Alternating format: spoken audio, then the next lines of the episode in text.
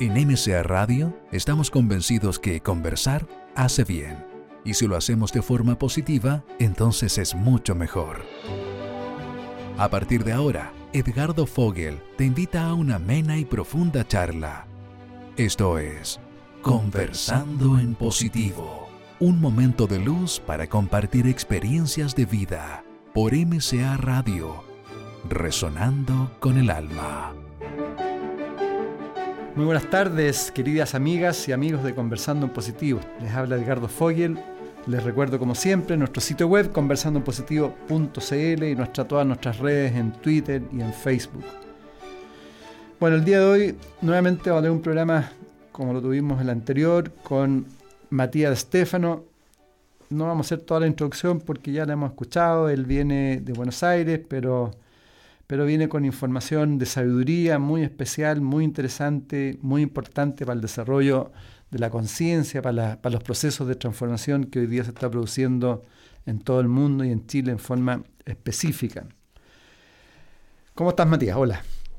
Bien. Gracias por estar con nosotros de nuevo. Gracias por invitarme. te vamos a estrujar, te voy a estrujar de nuevo hoy día. Mira, bueno, conversamos varias cosas en el programa pasado. Eh, quisiera que partamos eh, los mecanismos que de alguna forma forman la vida física, pero que, están en paralelo en otros planos. Por ejemplo, tú hablas de la economía. Dices que en el cielo la economía es energética y simple. Pasos de energía, pactos kármicos, préstamos de historias, trueque, etc. ¿Cuál es la relación de la economía en el mundo terrenal y, en el mundo planetario, o, por poner ese nombre? Bueno, la primera la primera economía que podemos interpretar nuestra en, esta, en este planeta es el sistema sanguíneo. Cuando eh, compuesto por arterias, venas y eh, el corazón. Eh, el corazón es el, sistema que permite que, constantemente haya una circulación de la sangre entre las venas y arterias para nutrir todo el cuerpo, pero no todo el cuerpo por igual, sino siempre las, partes que más lo necesiten. De acuerdo. Entonces, dentro del sistema universal, esto es interpretado también como el árbol, o el árbol de la vida, en el cual la salvia va de las raíces al tronco, a las hojas, se recibe la luz, va hacia las raíces por el tronco otra vez. Eh, es el mismo sistema y universalmente es como las estrellas están conectadas unas con las otras en la galaxia, a través de nebulosas, a través de otras estrellas o planetas todo está ramificado en cierta forma en un constante equilibrio de dar y recibir. De acuerdo. ¿sí? Mm. Que está balanceado en función de, lo, de las necesidades de cada organismo. Acá el problema del sistema humano eh, ha sido que nos, nos separamos tanto del sistema biológico, nos separamos tanto del sistema orgánico del universo, que empezamos a crear una idea de economía diferente, ¿no? Sobre todo a través de em, la deuda, ¿no? O sea, algo que en el universo no existe. Existe solo en los mundos muy bajos, de cuarta dimensión muy baja o tercera muy alta, digamos, ¿no? Mm, por ahí. Son, son sistemas en los cuales siempre hay alguien que se queda sin nada, ¿no? Y que tiene que sacar de otro para poder seguir subsistiendo. En este sistema de, deuda hay, hay, una parte que es acumulación, con lo cual se interpretó al corazón como un sistema acumulativo y no un sistema distributivo. Entonces, ¿qué pasa con eso? Es un corazón que se está ensanchando, creciendo, acumulando sangre, que no permite el paso a las arterias de la sangre y por lo tanto puede morir de un infarto. ¿no? Eh, y el sistema económico más o menos igual. La deuda es aire en las venas, por ejemplo, ¿no? Entonces, cuando hay aire en las venas, también se puede generar un, eh, bueno, eh, o en el cerebro un ictus o lo que sea. Eh, terminamos muriendo de todas formas. Y hay algo también que no pasa nunca en un sistema orgánico, que es el comunismo, ¿no? el, el comunismo trata de dar la misma sangre a todo el cuerpo. Y no es así. Hay veces que el hígado necesita más, a veces que el cerebro necesita más, a veces el estómago, el corazón. O sea, no, existe la igualdad. No existe la igualdad, existe la distribución necesaria en cada uno de los organismos, pero no igual. ¿no? Entonces, eh, nosotros nos hemos ido de los extremos en lugar de ver el sistema orgánico del universo. Y en ese sentido, el, el universo, los seres de luz, el aspecto de la, de la energía, ¿cómo, ¿cómo se relaciona con la economía? Se relaciona con... eh, hay planetas que se, se relacionan, por ejemplo, emocionalmente, ¿no? En- entregando una, una emoción y recibiendo un potencial. ¿sí? Eh, es como, como hacer un, un intercambio energético a través de un abrazo, a través de entregar una esfera de, de- energía. Eh, hay, hay muchísimas, muchísimas formas de Ahora, intercambio. en tu libro tú, hablabas, tú hablas de préstamos de historias, trueques energéticos también. Sí, Todo también. eso existe. Todo eso, por ejemplo, eso pasa en diferentes niveles eh, en que hay almas que tienen muchísima, muchísima ¿Historia? historia, ¿no? vivida y otras que no, pero quieren decidir nacer. Entonces piden a, piden a un alma experiencias para tener más experiencia al nacer. A cambio, ese alma le pide que solucione uno de sus aprendizajes. Yo te hacía la misma pregunta que te hice el programa anterior, pero ¿cómo, cómo, cómo es? Obviamente que uno piensa con, la, con el cerebro aquí terrenal. ¿Cómo, Sí. cómo en la práctica? ¿Cómo se hace eso? ¿Cómo se hace? En la práctica, El, el trueque. El, el trueque este es el- los, los recuerdos y las informaciones se registran en lo que acá llaman el campo cuántico o campo akáshico. O la gran fuente. La gran fuente, sí. Está en todos lados en realidad. Ah. Eh, Es, es un campo que, que registra la información por resonancia. ¿no? Entonces, eh, lo podríamos interpretar como esferitas de luz, digamos, una, una cosa así, que van viajando a gran velocidad por, por una red neuronal en el universo, que es como un árbol gigante. Entonces, en- dentro de ese árbol, eh, cada alma ofrece su información. ¿Sí? Como mm, está ahí. Pero es una experiencia ganada por sí mismo, como persona, como individuo, digamos, que lo ofrece al todo. Entonces otras almas pueden tomar de esa información, pero inevitablemente tienen que devolverle una experiencia realizada. Todo por, por- por resonancia, no, no es... Y por vibración. Exacto, sí. Pero claramente hay diferentes, o sea, hay diferentes niveles en que esto funciona, no, no es en todos lados así. Ahora, volviendo a, a los sistemas paralelos, Mm. hablamos de, de la economía. Después está la política, ¿no? La, la política también funciona en paralelo. Sí, hay, de- depende de qué sistema, por ejemplo, hasta la séptima dimensión hay jerarquías. O sea, tú hablas de las órdenes, los juicios, los arcángeles, los serafines, las guías. Exacto, sí. Hay, hay, dife- hay diferentes niveles, por decirlo así, que, que dan una sensación de jerarquía, pero que entre octava y novena a décima dimensión ya no es jerarquía, no se entiende como jerarquía, sino como organismos. ¿no? Eh, En definitiva, termina, te terminas dando cuenta de que en los intestinos están los ángeles, por ejemplo, de que en el hígado están los arcángeles, eh, en el corazón los serafines, o sea, pero todo es un organismo útil. O sea, si el hígado falla, el corazón también. ¿no? No hay una jerarquía en realidad, sino que hay un, un orden. ¿Y, cuál, y cuál fue el objetivo inicial de la política en la Tierra? En la Tierra, de tratar de que eh, el conjunto no perdiese el objetivo del propósito. Tenemos un propósito. ¿Cuál es el propósito? La evolución. había un grupo de personas que se dedicaba a recordarnos constantemente el propósito. Y esa era la política. ¿no? Entonces, la- la- el político era, era un sabio en realidad en ese momento, no eran abogados como lo son hoy. Em, era un sabio o a veces era un, un rey que había, que había trabajado mucho con los sacerdotes para poder entender la divinidad y entender el, el organismo vivo del, del- del universo, que nos guiaba en recordar siempre por qué estábamos haciendo lo que estábamos haciendo y hacia dónde y de qué maneras serían las mejores para poder lograr el objetivo. ¿Y cuál es la diferencia con la religión? La religión es que la religión es, es el sentido por el cual se hace todo. O sea, es tratar de decir, bueno, este es el propósito, pero ¿por qué hacemos este propósito? ¿No? ¿Cuá- ¿Por qué hacer todo esto? Entonces la religión lo que trataba de hacer era de darle sentido a toda nuestra, eh, nu- nuestra existencia. Ahora, lo que tú planteas es que, que de alguna forma las religiones se adueñaron de la política y de la economía. Exacto. Y ahí, ahí empezaron los conflictos, ¿no? Sí, porque es inevitable, está totalmente relacionado. Yo lo, yo lo, dentro de nuestro cuerpo yo relaciono. La economía es el corazón, la educación es la garganta, la política son los ojos y el tercer ojo. Y la, la religión o espiritualidad está en el chakra corona, eh, sobre nuestra cabeza. Entonces, están, eh, desde el corazón para arriba, están muy relacionados esos chakras, ¿no? Es decir, que eh, la religión es la que le da sentido al propósito, que es la política. La política es la que le da propósito al ser, por lo tanto, le permite expresarse, que es la educación. Y el ser al expresarse genera cosas, un intercambio cultural que después llamamos economía. La economía, claro. ¿no? Entonces, en definitiva, cuando la espiritualidad se desconecta del sentido de las cosas, trata de dirigir el propósito.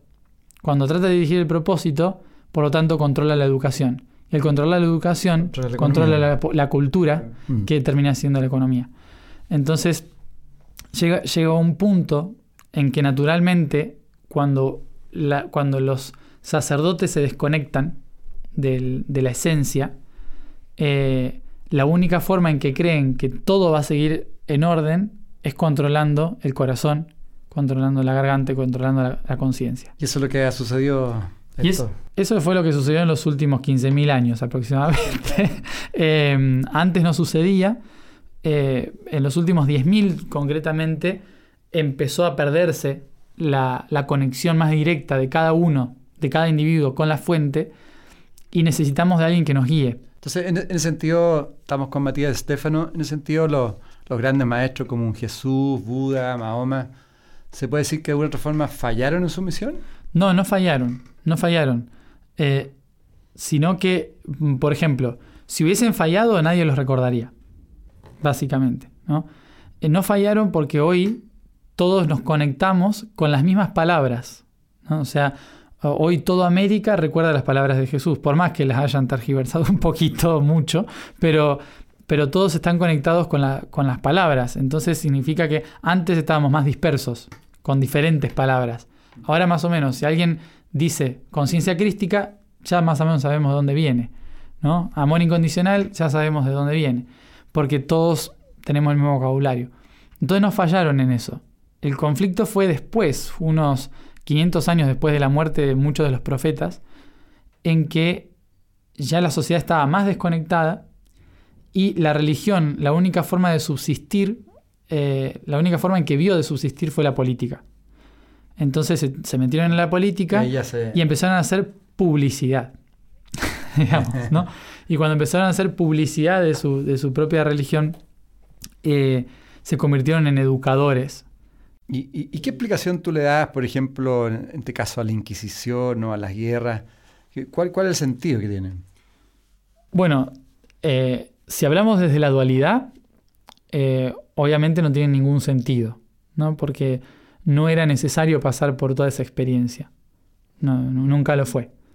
Pero si hablamos de la neutralidad, eh, son mecanismos que nos impulsan a evolucionar más rápido. ¿no? Son, son situaciones que hacen que podamos trascender realidades para que no vuelvan a suceder.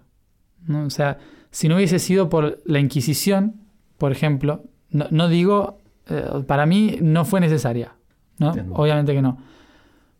Pero si no hubiese sido por la Inquisición, hoy no tendríamos todos el mismo idioma, ¿no? O sea, no, habríamos, no hablaríamos todos latín, no, seríamos, no, no entenderíamos todos el mensaje de, de Jesús, por ejemplo, ¿no?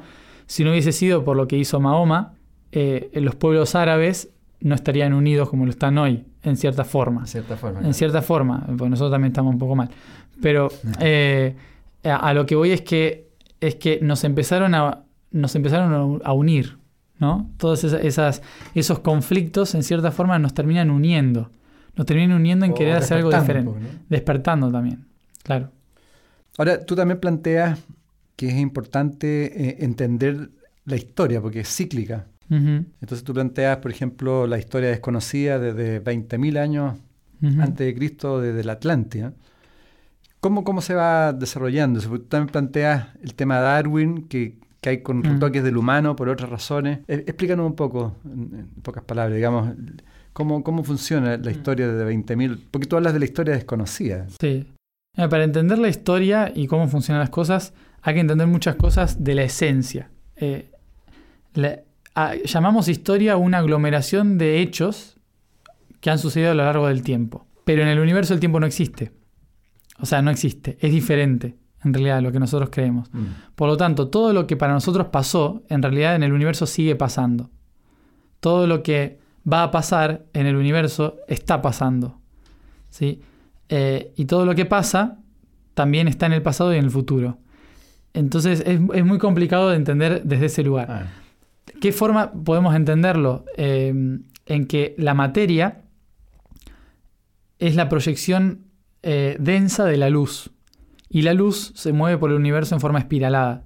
Se, fue- se mueve solo en espiral. Entonces, todo lo que existe como forma material es una experiencia en espiral. ¿Sí? Por la luz. mm. Entonces, toda experiencia que vivimos en un momento se repite una y otra vez, porque estamos en una espiral. Pero como estamos en una espiral, entre comillas, ascendente, o, es- o La- las Como le quieran son- decir, son distintas. las repeticiones son distintas, porque significa que estamos trascendiendo una experiencia más. No estamos aprendiendo algo. Lo cual no significa que, eh, que lo que, mm, que porque estemos acá, la luz no siga estando atrás nuestro. ¿no? O sea, el rayo de luz sigue estando, por lo tanto, el pasado sigue existiendo. Solo que nosotros somos una experiencia más de esa luz, un recorrido espiralado más. Entonces, en esta vuelta de espiral que estamos dando, estamos viviendo situaciones que hace 12.000 años ya pasaron, pero desde otro lugar. ¿no? Estamos viviendo la caída de un sistema planetario. Hace 12.000 años también lo vivimos con la Atlántida. ¿no? Eh, en los últimos 12.000 años hemos vivido caídas de imperios, pero no planetarios. Ahora sí, estamos ya en el mismo paralelo, digamos. Entonces, otra vez estamos viendo una crisis planetaria, no una crisis social de un país o de un territorio, de un imperio, sino de, de una crisis planetaria. Otra vez es Atlante. Entonces, 12.000 años después se vuelve a repetir la historia, pero desde otro lugar diferente. Antes tenían tecnología del sonido, ahora tenemos la energía eléctrica, por ejemplo, ¿no? Entonces, siempre, siempre vamos trascendiendo eh, en la espiral. Por eso es importante para mí, una, reconocer que somos luz, que vamos, que vamos evolucionando en forma de luz, en espiral, y por lo tanto, cuanto más atrás en la historia vamos, más al futuro nos acercamos. Que eso es como una, una visión un poco extraña, pero que hay muchos pueblos nativos que lo tienen, ¿no? O sea, ellos, hay, por ejemplo, en, en los Andes, en el norte, hay el pueblo Aymara, si no me equivoco, Sí. eh, tiene la visión del futuro en sus espaldas y el pasado delante, que es contrario a lo que normalmente uno cree. Ahora, lo importante, tal como tú dices, ir reconociendo la historia es no caer de nuevo en, en- en los mismos errores, ¿no? Porque si Exacto. en un momento dado este planeta podría pasar lo mismo que pasó con la Atlántida, Otra vez, otra vez. otra vez. Entonces, eh, la, la idea de que se repitan situaciones, no, no hechos en sí, pero sí situaciones parecidas, eh, es para ver de qué manera podemos trascenderlo con las nuevas herramientas. ¿no? Ahora tenemos otras herramientas. A ver cómo lo hacemos esta vez. ¿no? Pero es algo que nosotros mismos creamos y proyectamos para probarnos a nosotros mismos. ¿no? Entonces, no. Lo que tenemos que tratar ahora es de no repetir lo mismo. Pero si nos olvidamos de lo que pasó, Ahora, la Atlántida se destruyó a un- por un nivel tecnológico, ¿no? Muy alto y, se, y- se- y soberbia. se destruyó por querer controlar todo. Mm. ¿no? Eh, y ahora estamos en eso. O sea, la, la Atlántida quiso controlar a todos los pueblos. Y ahora también hay gente de un imperio que intenta controlar a todos los pueblos. ¿no? Eh, y entonces estamos repitiendo en cierta forma lo mismo. Y por eso eh, Atlántida cayó porque todos los pueblos le dieron la espalda. Básicamente. Y en el intento de controlar para que nadie le dé la espalda, eh, se destruyó a sí misma. Y en ese sentido, todas las historias que se cuentan de los reptilianos, Illuminati, rigilianos, ¿todo eso son reales? Sí, claro. Sí. Sí, lo- los, bueno, los reptilianos hace muchísimo tiempo. Yo, yo ¿Y tiene que ver algo Creo cuando que se no habla que quedan. tenemos un cerebro reptiliano? ¿Tiene algo que ver? y fueron de los primeros que nos ayudaron Yo digo ayudaron, porque siempre, siempre veo la parte neutral. Eh, nos ayudaron, después no nos ayudaron nada, pero en el principio nos, ayudaron a sobrevivir y a darnos cuenta de nuestro propio poder, de lo que somos capaces de hacer. Lo que pasa es que nos dieron las herramientas de lo que somos capaces de hacer mucho antes de tiempo, de que supiéramos ni siquiera quiénes somos. Y entonces es como darle un arma a un niño. ¿no? Es una cosa así. Y Matías, ¿cómo bajo esa, esa visión que tú estás transmitiendo, que estamos en una crisis grave planetaria, ¿cuál, cuál es tu visión actual y futura? Pues mi visión es que cuanto peor estamos, mejor. Porque cuando uno cae bien profundo no queda otra que levantarse. o sea que eh, lo que estamos viviendo ahora es em, un periodo de gran enfermedad. Pero para el universo la enfermedad fue... Eh, o toda la enfermedad física, mental, emocional. Todo, todo. junto. todo, todo lo que nosotros llamamos aquí enfermedad, para el universo no es la causa del, problema, sino es, el, es eh, el inicio de la sanación. ¿no? ¿Por qué? Porque la enfermedad apareció para eh, fortalecer nuestro sistema inmunológico aparece para fortalecernos a nosotros mismos. Entonces, lo, que, lo que hace esta enfermedad es ayudarnos a nosotros a poder darnos cuenta de dónde está el problema y cómo trascender el problema. Por eso, cuando hay un periodo de grandes crisis y guerras, si te fijas, es el momento en que la humanidad empieza a cuestionarse a dónde estamos yendo. Claro, claro. Entonces es genial. O sea, desde el punto de vista universal, todo lo que está pasando es perfecto. Porque si no pasase esto, eh, no, por ejemplo, si no hubiese pasado la Segunda Guerra Mundial, no se hubiesen creado organismos para la paz, no hubiésemos tenido derechos humanos, no hubiésemos tenido todo lo que tenemos hoy. ¿Y, cuáles son las principales transformaciones que tú estás viendo producto de esta gran crisis? Las grandes transformaciones, bueno, el Vaticano se está dando vuelta, prácticamente. la, eh, la, religión, digamos, en general. Sí, la religión en general está dando un vuelco. Em, eh, la primavera árabe eh, también ha dado un, vuelco en una visión en Medio Oriente. Em, la salud, la tecnología. Eh, sí, la, caída en cierta forma económica de, Estados Unidos frente a China. hay, hay, muchas cosas que si uno ve las noticias, em, uno lo ve como catástrofes o como caos mundial, pero en realidad es, es, la, es la muestra de cuando estamos cambiando de estación. Ese momento en que eh, es primavera pero todavía hace frío y salimos de, camiseta afuera, pero en realidad tendríamos que haber salido con un abrigo. Es más o menos lo mismo. Es una etapa caótica, nos da alergia, eh, nos da catarro, lo que sea, porque está empezando la primavera, pero todavía a veces está nevando. Entonces no nos terminamos de adaptar. Pero yo lo que pienso de esta época, de lo que veo es que la cantidad de personas que están despertando y que se están sumando a una transformación de la conciencia es exponencial. Eh, y, cuanto más conflicto hay, más gente se levanta en esto. ¿no? Entonces, es un claro ejemplo de que, de que está floreciendo, pero que todavía no salimos del invierno. Y Matías, estamos con Matías Stefano, aquí en Conversando un Positivo, le habla Ricardo Fogel. ¿Cuál es, ¿Qué le podrías decir al auditorio, auditorio que está escuchando ahora, que puedan subirse este al carro de la transformación? Bueno, eh, se puede empezar por cosas muy sencillas. Mm, desde porque claro, uno dice, bueno, hay tantas cosas para hacer, pero la, forma más sencilla em, es, empezar desde adentro, lo que yo puedo transformar desde mi interior. En, la práctica, ¿cómo? En la práctica es, para resumir, todo lo que somos y lo que podemos llegar a ser está en nuestro genoma, en nuestro ADN. Y nuestro ADN está en la sangre. Y nuestra sangre es el producto de lo que comemos. Entonces, para poder despertar el potencial de luz y la información que tenemos dentro de nosotros, tenemos que comer más luz para iluminar nuestra sangre y por lo tanto despertar el potencial del ADN. Entonces, una de las primeras cosas que tenemos que hacer es preguntarnos qué estamos comiendo y cómo lo estamos comiendo. ¿no? Y no solamente en alimentos, sino también emocional. O sea, ¿qué, ¿qué emociones consumo cuando prendo la televisión, cuando hablo con una persona? ¿Qué emociones estoy generando y estoy consumiendo? Y qué cosas estoy comiendo, ¿no? Si estoy comiendo cosas muy densas, mi sangre va a estar densa. Si estoy comiendo cosas más sutiles o de luz, mm, voy a estar más sutil y más lumínico, ¿no? Voy a despertar más potenciales de luz, de luz. Entonces, mi consejo, el primer consejo de los tres, sencillos para empezar a despertar o alinearse en este, Mm. en este sistema, Este proceso, sí.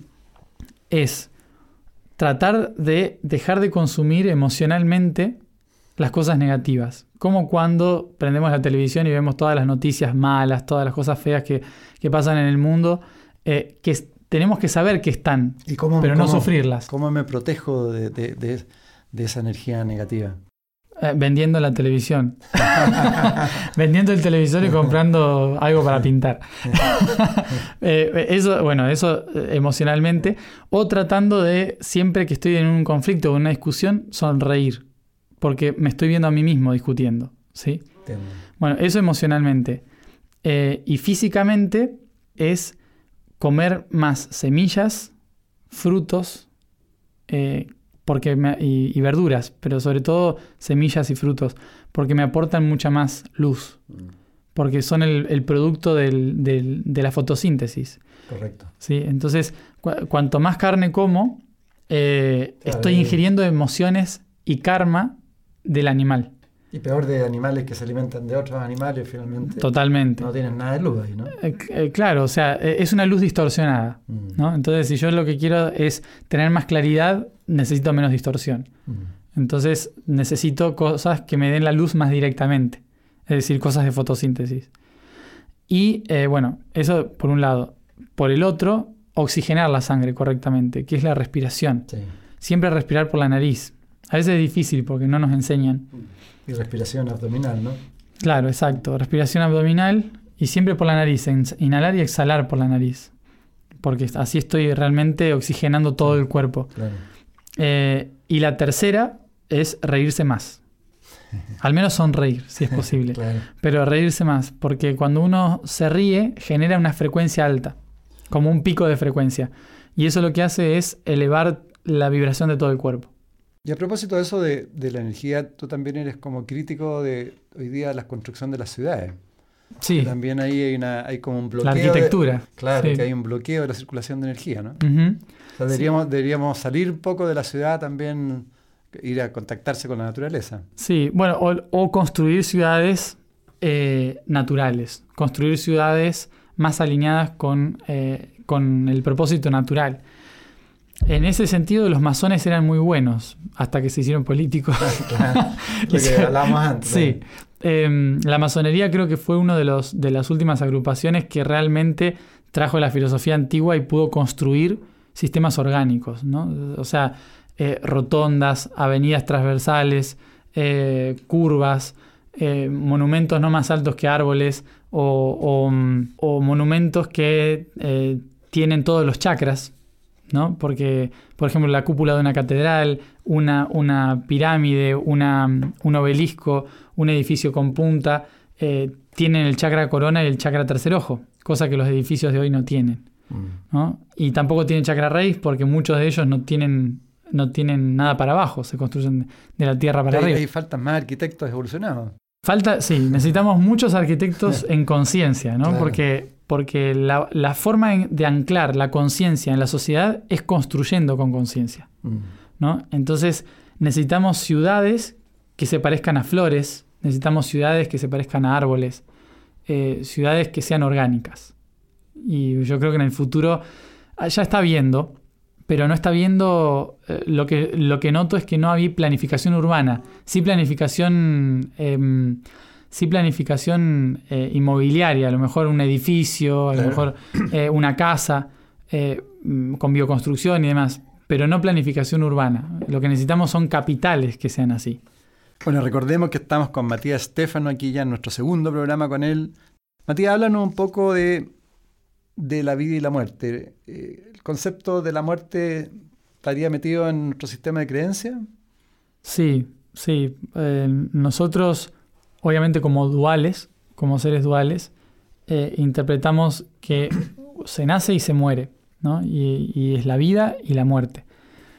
Pero para el universo no funciona así, ¿no? O sea, la, la muerte es sim- simplemente una continuación de la vida. Eh, y, em, es más, del otro lado, en otras dimensiones, eh, a veces se ve el nacimiento como la muerte en esa dimensión, ¿no? O sea, es al revés. Eh, es, es, un, es un viaje continuo en el cual simplemente nos ponemos un traje y nos sacamos un traje.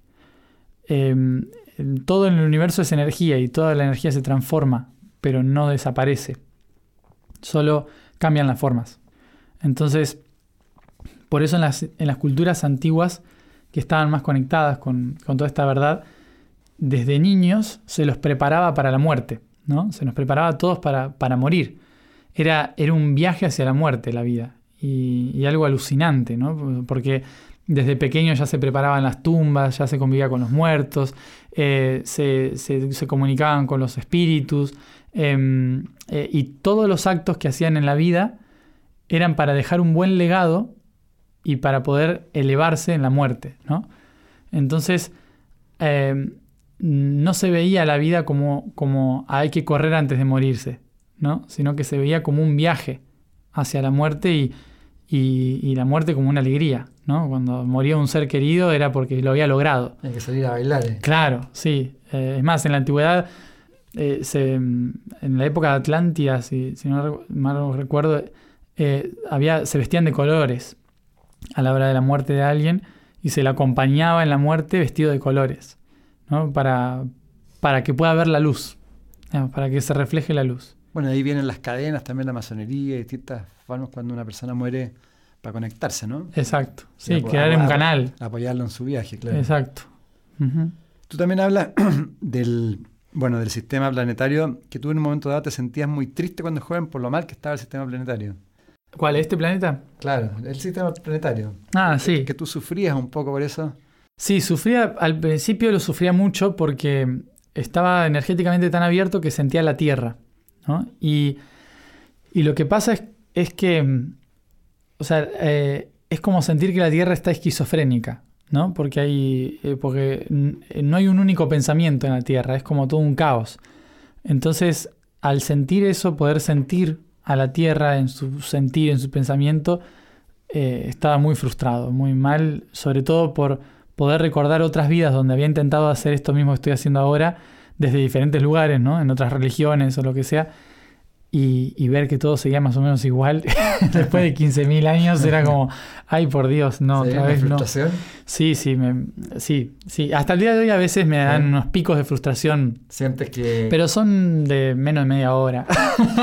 ya cada vez son más leves, antes duraban días. ¿Te sientes feliz con lo que estás realizando? Sí, sí, me siento feliz porque, porque siento que más allá de que sirva o no, vale la pena hacer algo.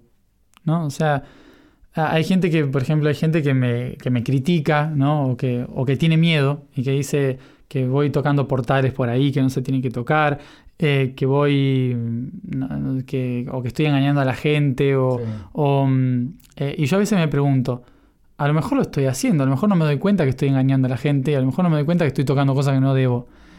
Pero después me, me pregunto, eh, ¿Y qué haría si no lo estuviese haciendo? ¿Un trabajo de ocho horas? ¿Metido en el sistema, pagando impuestos para morir?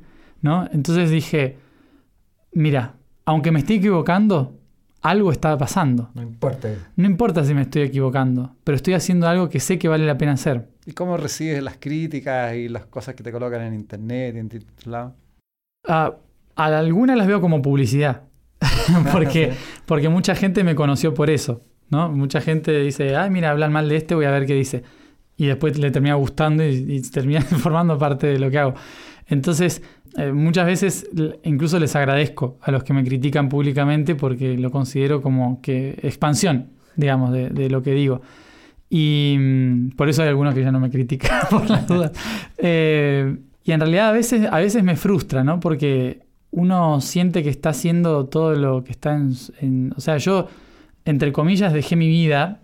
Mm, o sea, estoy manejándolo bien, pero, pero dedico mi vida a esto, ¿no? Dedico mi vida a, tratar de ayudar. Hace, hace tiempo que no cobro un sueldo de absolutamente nada. Eh, o sea, hay alguien que me ayuda a pagar el alquiler. O sea, eh, eh, realmente pasa esto, porque me estoy dedicando plenamente a esto. Y, claro, o sea, em, a veces frustra el hecho de que la gente critique en lugar de preguntar, ¿no? Pero es parte. Pero es parte, o sea, después me doy cuenta de que tal vez eso también ayuda a mejorar el mensaje. Es más, muchas veces las críticas me han ayudado a poder resumir mejor el mensaje, Mm. a poder ser más claro. Y bueno, En ese sentido, Matías, eh, el año más o menos el 92 como que se, fue- se levantó más la información, ¿no? De- del, del desarrollo de conciencia y todo. Eh, y se dice que más o menos el año 2032 el 25% podrán leer, las personas podrán leer los campos áuricos. De hecho, ¿en qué, en qué año? el 2032, que me parece que es el mismo año que tú te planteaste como objetivo, ¿no? Yo te, por ahí te Sí, escuché, hay, hay, tienes un objetivo hasta el 2032. ¿Y eso es por algo determinado?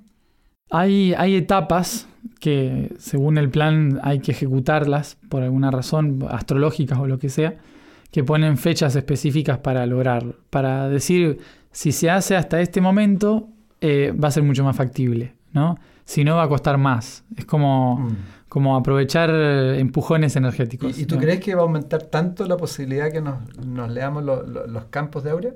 Yo creo que sí. Sí. Yo, em, por la cantidad de gente que lo está haciendo ya y que, y que cada vez es más natural, creo que sí. O sea, eso va a evitar que seamos tan No mentirosos. significa que todos, No. ¿no? Y eh, ya hoy cuesta más esconder la mentira, ¿no? Hoy mm, para mí es como muy difícil mentir, porque eh, incluso pasa en la televisión o en la política, ¿no? Sí. Cada vez es más fácil darse cuenta de que te están mintiendo eh, porque se pisan solos, ¿no?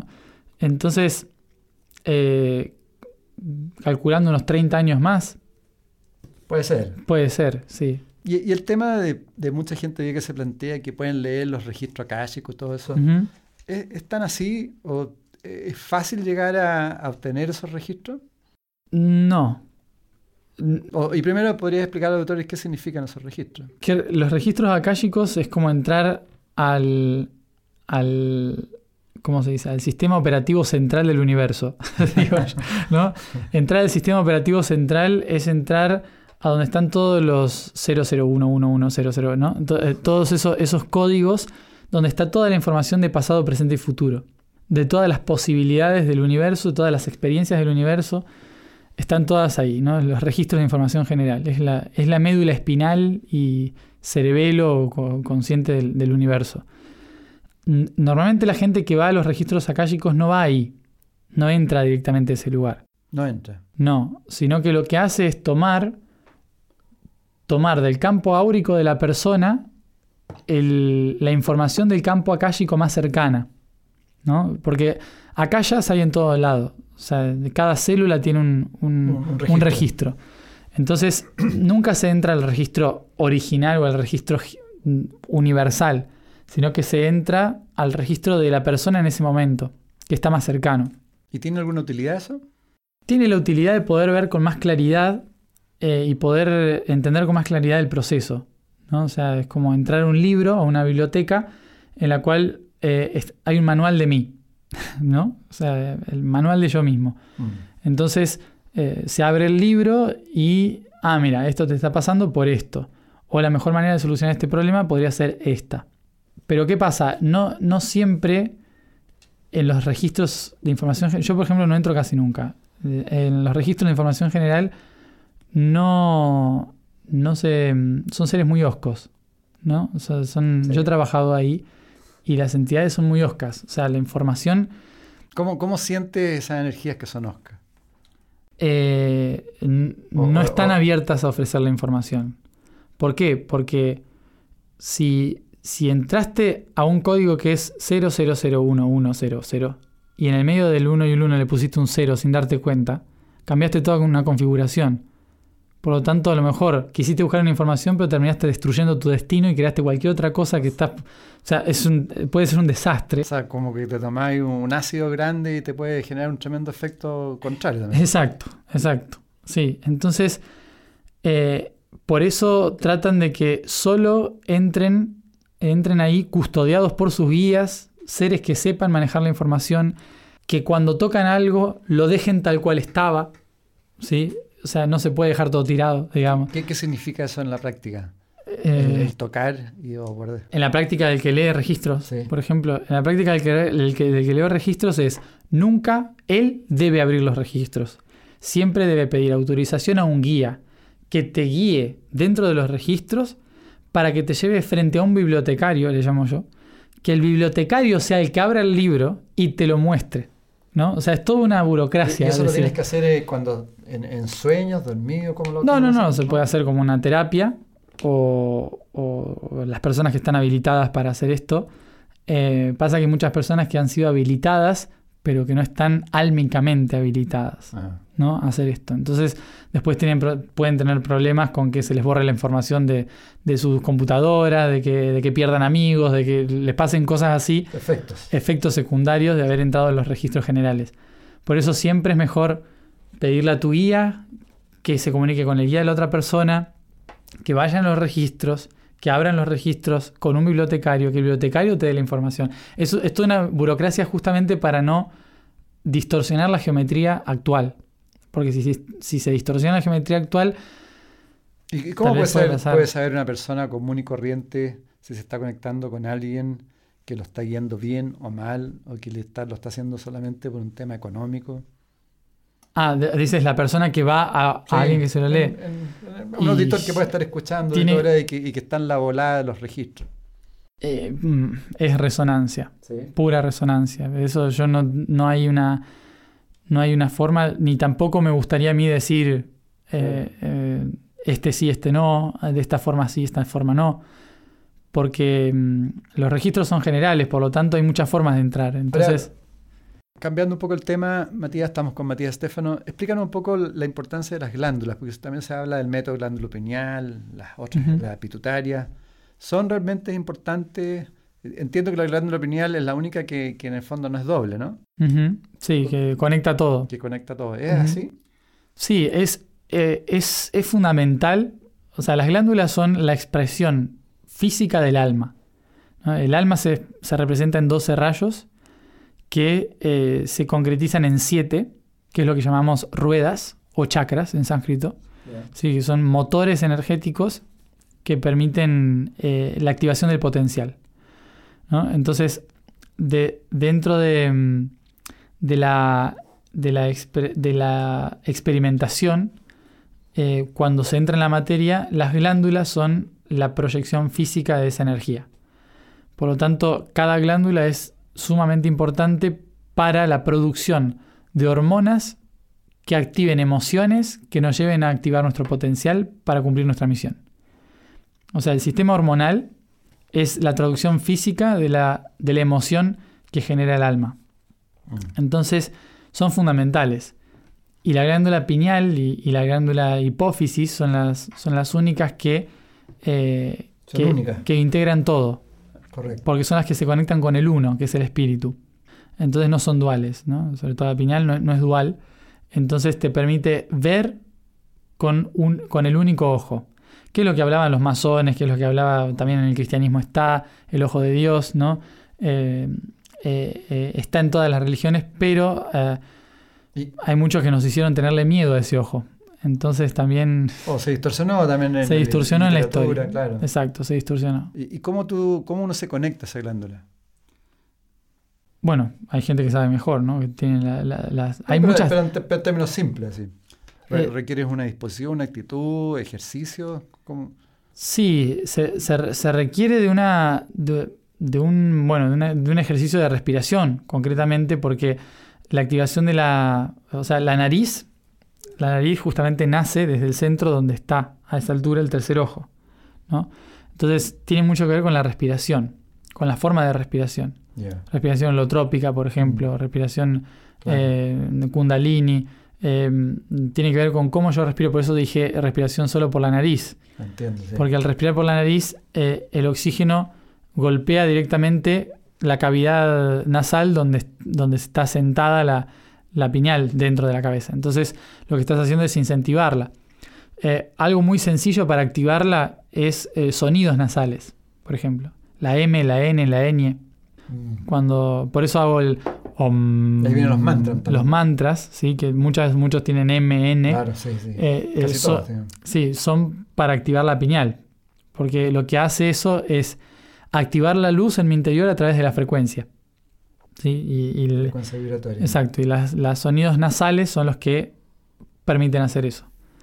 Entonces, sonido nasal con respiración nasal, solo nasal, eh, ya es algo muy sencillo para empezar a activar la pineal. Y, eso te Y va- no cepillarse los dientes con flúor. Con flúor. ¿Por? Eh, porque el flúor calcifica la pineal. Mira. Entonces es mejor usar pastas naturales. Bueno, recordemos que estamos con Matías Stefano, ya estamos en nuestro segundo programa con él, se nos está acabando nuevamente el tiempo. Muchas gracias, Matías. Mm, Gracias. que todos los auditores y auditoras deben estar como los así, con los con la oreja. Espero que sean algunas cosas útiles, por lo menos. Para ir cerrando un poco, eh, quizás podríamos el, el tema de la transformación de la conciencia y, y el objetivo que tú planteaste. Tú planteas que el objetivo del ser humano es la integración de todo y la reunificación a la totalidad. Ujú. Vamos cerrando para los auditores en, en el trabajo personal que cada uno debe ir haciendo para, para ir logrando lo- el objetivo. Para ir logrando el objetivo, bueno, tenemos que recordar que estamos en la tercera dimensión, pasando hacia la cuarta dimensión, ¿sí? que esto, esto implica cambiar nuestra perspectiva de la realidad y permitirnos transformarnos a nosotros mismos. ¿no? O sea, recordar que estamos en un constante cambio y si no cambiamos es porque nosotros no, no nos lo permitimos. Para poder cambiar, tenemos que reconocer que todo lo que está afuera es una proyección propia. Todo. Todo. Las Entonces, relaciones con personas, todo. si yo cambio mi actitud interna, va a cambiar la actitud externa. ¿no? Por eso, si yo quiero cambiar mi vida, tengo que primero cambiar mi interior. Y la, la única forma de poder cambiar mi interior y ver el cambio en el exterior es reconociéndome como uno con el exterior. O sea, yo soy uno y por lo tanto, ¿cómo me interpreto en el exterior? A través de la integración, a través de la aceptación. Cuando yo acepto todo proceso externo como una creación interna. Cuando logro hacer eso y logro, logro reconocerme a mí mismo como una proyección, lo que voy a hacer es amar incondicionalmente todo lo que sucede a mi alrededor y lo voy a tomar como una herramienta. Por eso se llama, por eso este planeta tiene el objetivo de integrar. Integrar en un mundo donde todos somos diferentes. ¿no? Y ese es el reto. O sea, hasta nuestra familia tenemos conflictos porque no nos entendemos. Imaginémonos, obviamente, las razas, los países. Sí. Entonces, el gran reto de este planeta es la integración de todas las partes. Por eso, por eso nos pusieron el reto más difícil, ¿no? Pero para poder hacerlo, primero tengo que integrar mis propias partes. Internamente, claro. Exacto, integrar mis propias partes es reconocer que todo lo que está afuera es una proyección interna. Que si recibo cosas negativas es porque internamente estoy pidiendo a gritos esas cosas negativas. ¿no? Las estoy creando para poder yo trascenderlas, básicamente. No es que el universo me está mandando cosas feas, es que yo las estoy proyectando para poder trascenderlas. Entonces cada vez que aparecen, aparecen cosas negativas es observarlas desde otro punto de vista para reconocer que soy yo mismo enseñándome a mí mismo. Y a partir de eso, cuando abrazo la situación, la situación simplemente se desvanece. Empiezo a integrarla. Nunca es negar, jamás es negar. Si yo niego algo o reprimo algo, como por ejemplo, eh, tengo que ser un ser amoroso, entonces reprimo el odio. ¿no? no puedo odia- odiar a nadie, no me puedo frustrar, no puedo hacer nada de eso porque yo tengo que ser un ser amoroso. Eso no funciona. No funciona así. Si yo no expreso lo que siento en cada instante, entonces tarde o temprano me va a jugar un- una mala pasada Claro, claro. porque el odio se va acumulando y me va a terminar generando una- un cáncer. O sea, la palabra ejemplo. está ahí en fluir, ¿no? La palabra está en fluir. El- la, la cuestión es no expresar el odio contra el otro, ¿no? Sino utilizar el odio como una fuerza energética para impulsarme, ¿no? Que esto, esto es soltar la energía, como cuando hace un niño, ¿no? Un niño por ahí grita, llora, patalea contra el suelo y sale y se va sonriendo y juega con otra cosa, ¿no? Eso es lo que tendríamos que hacer. Hemos reprimido tantas emociones que creemos que a veces para ser más espirituales tenemos que reprimir nuestra oscuridad. ¿no? Y en realidad justamente integrar implica reconocer que la luz creó nuestra propia oscuridad para poder entenderse. Y la oscuridad es la que te da la fuerza para seguir evolucionando. Exacto, exacto. La- te da los patrones para poder seguir transformándote. Entonces, entender todas las partes, aceptar todas las partes, reconocer que las partes son proyección de mi propia creación, me permite a mí eh, dar un paso más en la integración planetaria y ayudar a la humanidad a través de mi propia experiencia a integrar el todo. Clarísimo. ¿Y cómo uno de los enemigos más grandes, lo que plantean, qué sé yo, sabios como Eckhart Tolle, el tema del pensamiento? Mm, porque somos co-creadores, y- y- pero no tenemos ningún control del- de nuestro De pensamiento. la co-creación, de nada. Sí. Es un mecanismo absolutamente automático. sí. ¿Cómo podemos trabajar eso? Sí, eh, para eso tenemos que lograr des- desprendernos de muchos patrones, de muchas patrones de creencia. Y muchas veces para eso tenemos que salirnos de nuestra cultura y, vi- y vivir otras. Tratar de vivir otras situaciones totalmente opuestas a las que estamos acostumbrados a vivir, para que nuestro cerebro se reajuste a situaciones diferentes. Si siempre hago lo mismo, nunca voy a tener un resultado diferente. ¿no? Esa frase creo que la dijo alguien. Em, entonces tenemos que cambiar la, actitud y el medio en el que nos movemos para poder recibir al- un, un pensamiento diferente, una forma de hacer las cosas diferentes. Reformatearnos. Exacto, reformatear. Eh, y, y una, y algo fundamental para cambiar el pensamiento es dejar de ser racional. ¿no? Eh, nosotros, nosotros hacemos mucha mella como humanos de, de que somos los animales razona- racionales y eso nos diferencia de todo, pero al Mm. final somos lo único que desentonamos de todo culpa de eso. Claro. Porque pensamos tanto las cosas por creer que somos racionales que dejamos las emociones detrás. Trabajar más el corazón, ¿no? Trabajar más el corazón. El, el corazón es fundamental porque el corazón también tiene neuronas. El corazón también Sí. piensa. Ah, tiene Pero- su inteligencia. Exacto. La inteligencia emocional. ¿no? Y la inteligencia emocional es tan importante como la inteligencia mental. Entonces, tenemos que, apre- que- que aprender a vivir situaciones que nos, que nos emocionen, que nos sorprendan. Si nada nos sorprende y nada nos emociona, entonces somos grises. Somos seres mecánicos que no servimos para más que eh, alimentar un sistema. Y, Nada re- más. y respecto a para parar el loro, lo que tú siempre planteas es la meditación, ¿no? Sí, la, la- la meditación es, es importante, pero claramente hay diferentes formas de meditación, porque hay gente que cuando se sienta a meditar en silencio, eh, adentro sigue un caos de cosas, ¿no? Entonces también pueden meditar con, con un tipo de música que no les haga pensar. Meditación activa, digamos. Meditación activa, Mm. música electrónica o Baile, claro. eh, eh, una, correr, caminata, trepar un árbol, cansarme, ¿no? O sea, son, son eh, ca- cansarme a tal punto que me tenga que tirar al suelo y sientas el, el latido del corazón en la cabeza. Eso también te lleva a un estado de meditación que, que logra desarticular a la mente ¿no? y poder dejarla en blanco. Y darle un, un mensaje al- al- a los adolescentes, a los jóvenes, porque tú, dicen que, tú dices que son el pilar ¿no? de, de este cambio, de transformación. Sí, eh, sobre todo los, los niños que no están tan manchados con la cultura, ¿no? Eh, y fundamentalmente lo- los jóvenes que tienen tanto potencial para transformar la realidad, eh, yo creo que el, el mensaje sería que no se dejen convencer de que no pueden cambiar las cosas, ¿no? Porque hay una manía del adulto de creer, de querer decir que es muy difícil cambiar las cosas, ¿no? Cuando en realidad es muy fácil cambiar las cosas. Eh, simplemente eh, Es proponerse. es proponérselo. Claro. Claro, entonces, si uno quiere hacer algo, cualquier cosa lo puede hacer. Es básico. El universo lo genera en tanto uno sepa que, es, que realmente lo, lo Mm. quiere hacer. Eh, no hay límites. Y, y los niños y los jóvenes son, no tienen límites.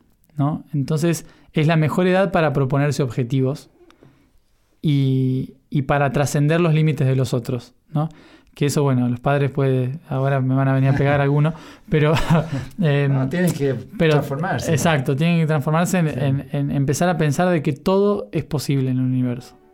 Matías de Stefano, te pasaste. Muchísimas gracias. Muchas gracias a usted. Felicitaciones por lo que estás haciendo. Que siga creciendo la, la labor de la Fundación y todo lo que estás realizando en pos de una nueva conciencia en el mundo. ¿no? Muchas gracias. No, gracias a ti. Y muchas gracias a todos por escucharnos y hasta una nueva oportunidad.